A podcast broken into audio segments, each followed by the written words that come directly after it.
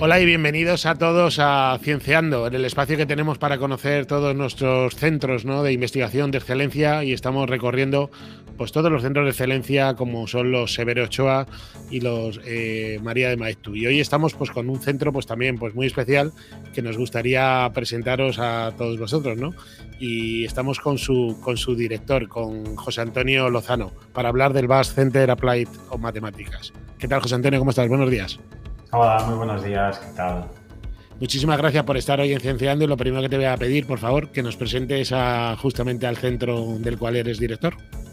Bueno, pues el Centro Vasco de Matemática Aplicada o el BAS Center for Applied Mathematics es un centro de investigación en el ámbito de la matemática aplicada. Y aunque es un centro de investigación básica, tiene una orientación a que su, orienta a que su investigación tenga una aplicación práctica. Es decir, siempre pensamos que lo que hacemos pueda tener una aplicación práctica final en general. El centro fue creado en 2008 por el gobierno vasco, eh, la Universidad del País Vasco y la Fundación Vasca para la Ciencia Iker y más tarde se incorporó la Diputación Foral de, Vizcaya y también Innobasque.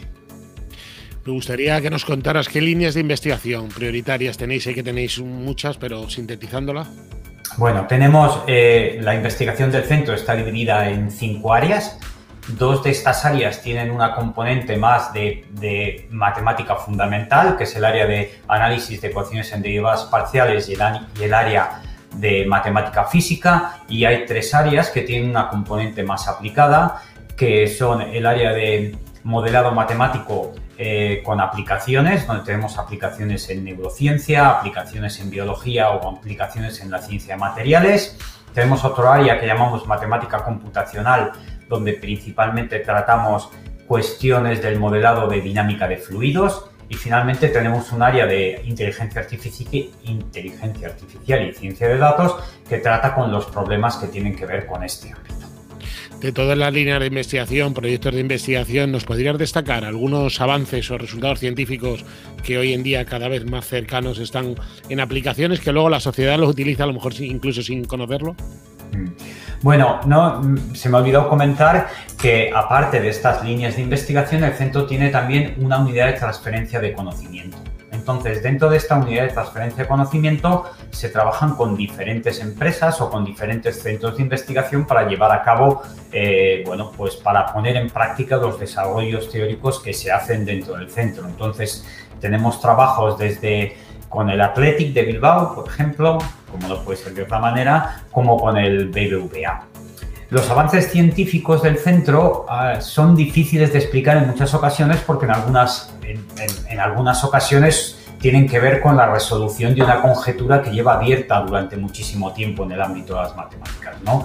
También tenemos em, desarrollos que son más prácticos y, por ejemplo, pues hace poco dimos con un algoritmo que era capaz de tratar con millones de datos en tiempos muy, muy, muy pequeños.